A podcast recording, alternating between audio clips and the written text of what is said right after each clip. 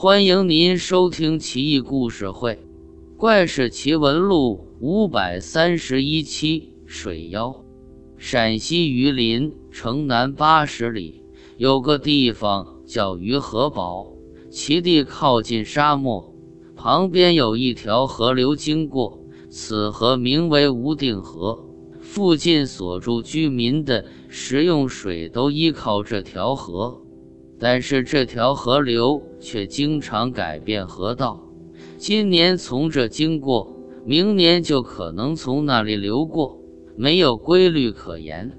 明成化十一年的夏天，无定河又一次改道，这次的河道离鱼河堡有三四十里之遥，以致村民打水很困难。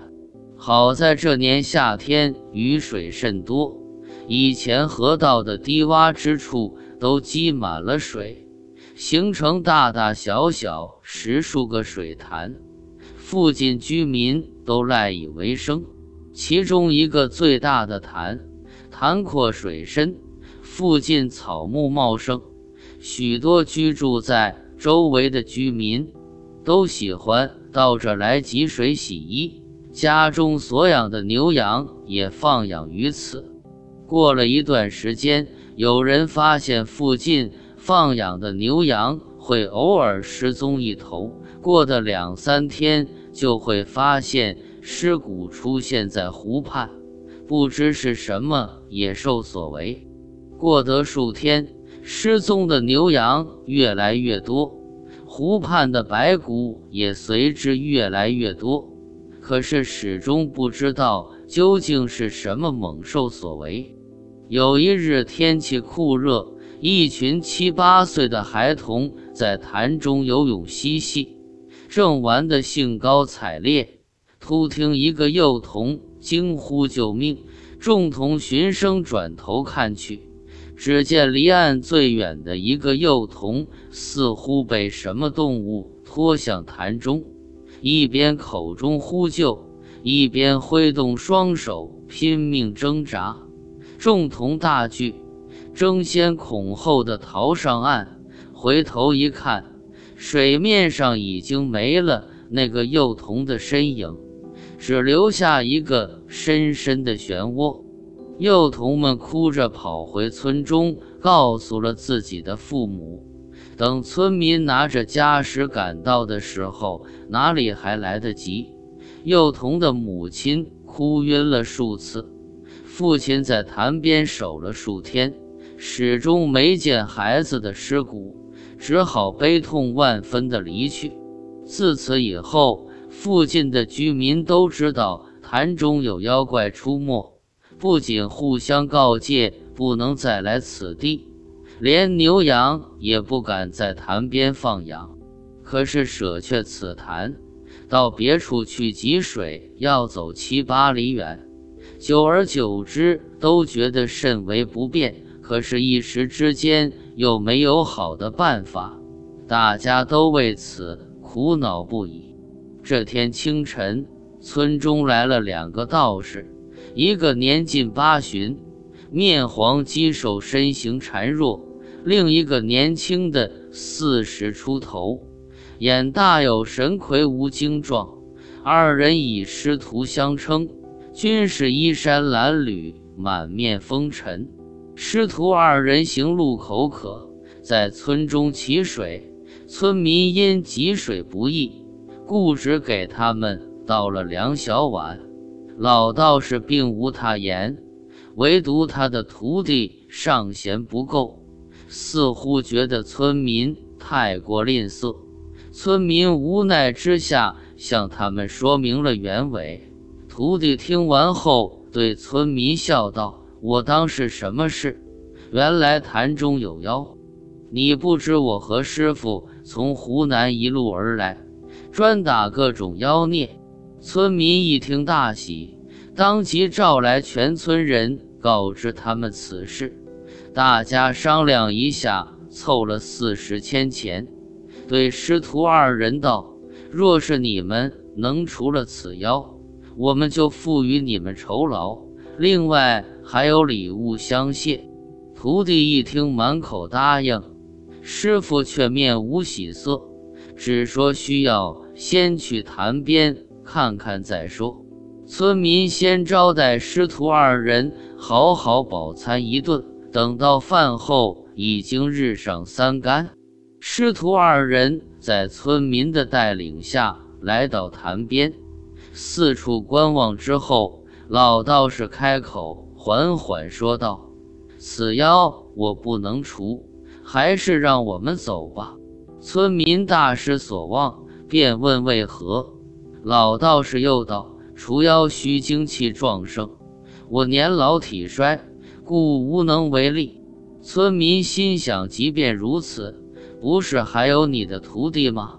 正在想问，却听得徒弟已对师傅说道：“我倒觉得可以除掉这个妖怪。”师傅看了一眼徒弟，对他说道：“你的法术也无能为力。”徒弟又问师傅道。那我们以前在四川那次为什么就能成功？师傅说道：“此一时非彼一时，川中之水粪沙漏石，所以可以很好的实施法术。而此地的水浑浊黑暗，难以行法。”徒弟心中不服，对师傅说道：“我只需一符一路，便可以分水除妖。”当日江河之中尚且可以，何况这小小的水洼呢？师傅见他执意如此，本想阻挡，可周围村民又纷纷出言相求，无奈之下长叹一口气道：“我苦苦劝你，你就是不听我言。虽然如此，我却不想看你丧身于此，我还是先走吧。”说完，便转身而去。徒弟见师傅走了，不禁又急又气，心中想到：待我先除了妖怪，再去找他不迟。就走到水边，拿出一张符咒，点燃，脚走雨步，口念咒语，想将妖物召唤上来。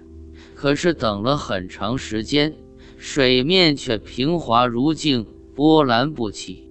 徒弟眼见此法无用，又拿出一张符咒，对众人道：“我准备入水降妖，这有一张符咒，你们选一个最具胆略之人，站在潭边，看见我的手伸出来就投下去，千万不能误我。”村民于是推举了一个全村公认胆大的男子，手拿三张符咒。站在潭边，徒弟又将一张符咒烧成灰，和着潭水饮下，然后脱掉道袍，拿起随身携带的宝剑，就潜入潭中。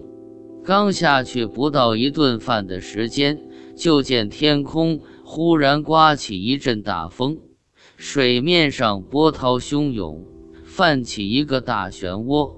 从大漩涡中。伸出一只青色大手，约有一丈之长。持符的人知道这是徒弟的手，于是将一枚符咒投了下去。只见符一入水，手就随即缩入了水下。过了一顿饭功夫，忽见潭中之水都像被火煮一般沸腾起来，浑浊的让人根本看不清。众人站在旁边，知道道士正在水下和妖物搏斗，纷纷呐喊助威不已。又过了一会，潭中之水忽然全都变成了赤红之色，水面也渐渐平静下来。众人正站在潭边，屏息静气，等道士上来，忽见一条人的胳膊浮了出来。接着又是一条腿，随即徒弟的头也从潭中飘了起来。众人这才明白，徒弟已然被肢解了。大家吓得是面如土色，四散奔逃。刚逃不远，就看见了那个老道士。老道士一见他们惊慌失措的样子，就大哭着说：“我那徒儿不听我的劝告。”定然已经丧命于此了。村民见他一人年老体衰，徒儿又死于非命，心中怜悯，将四十千钱给了老道士，送他回家。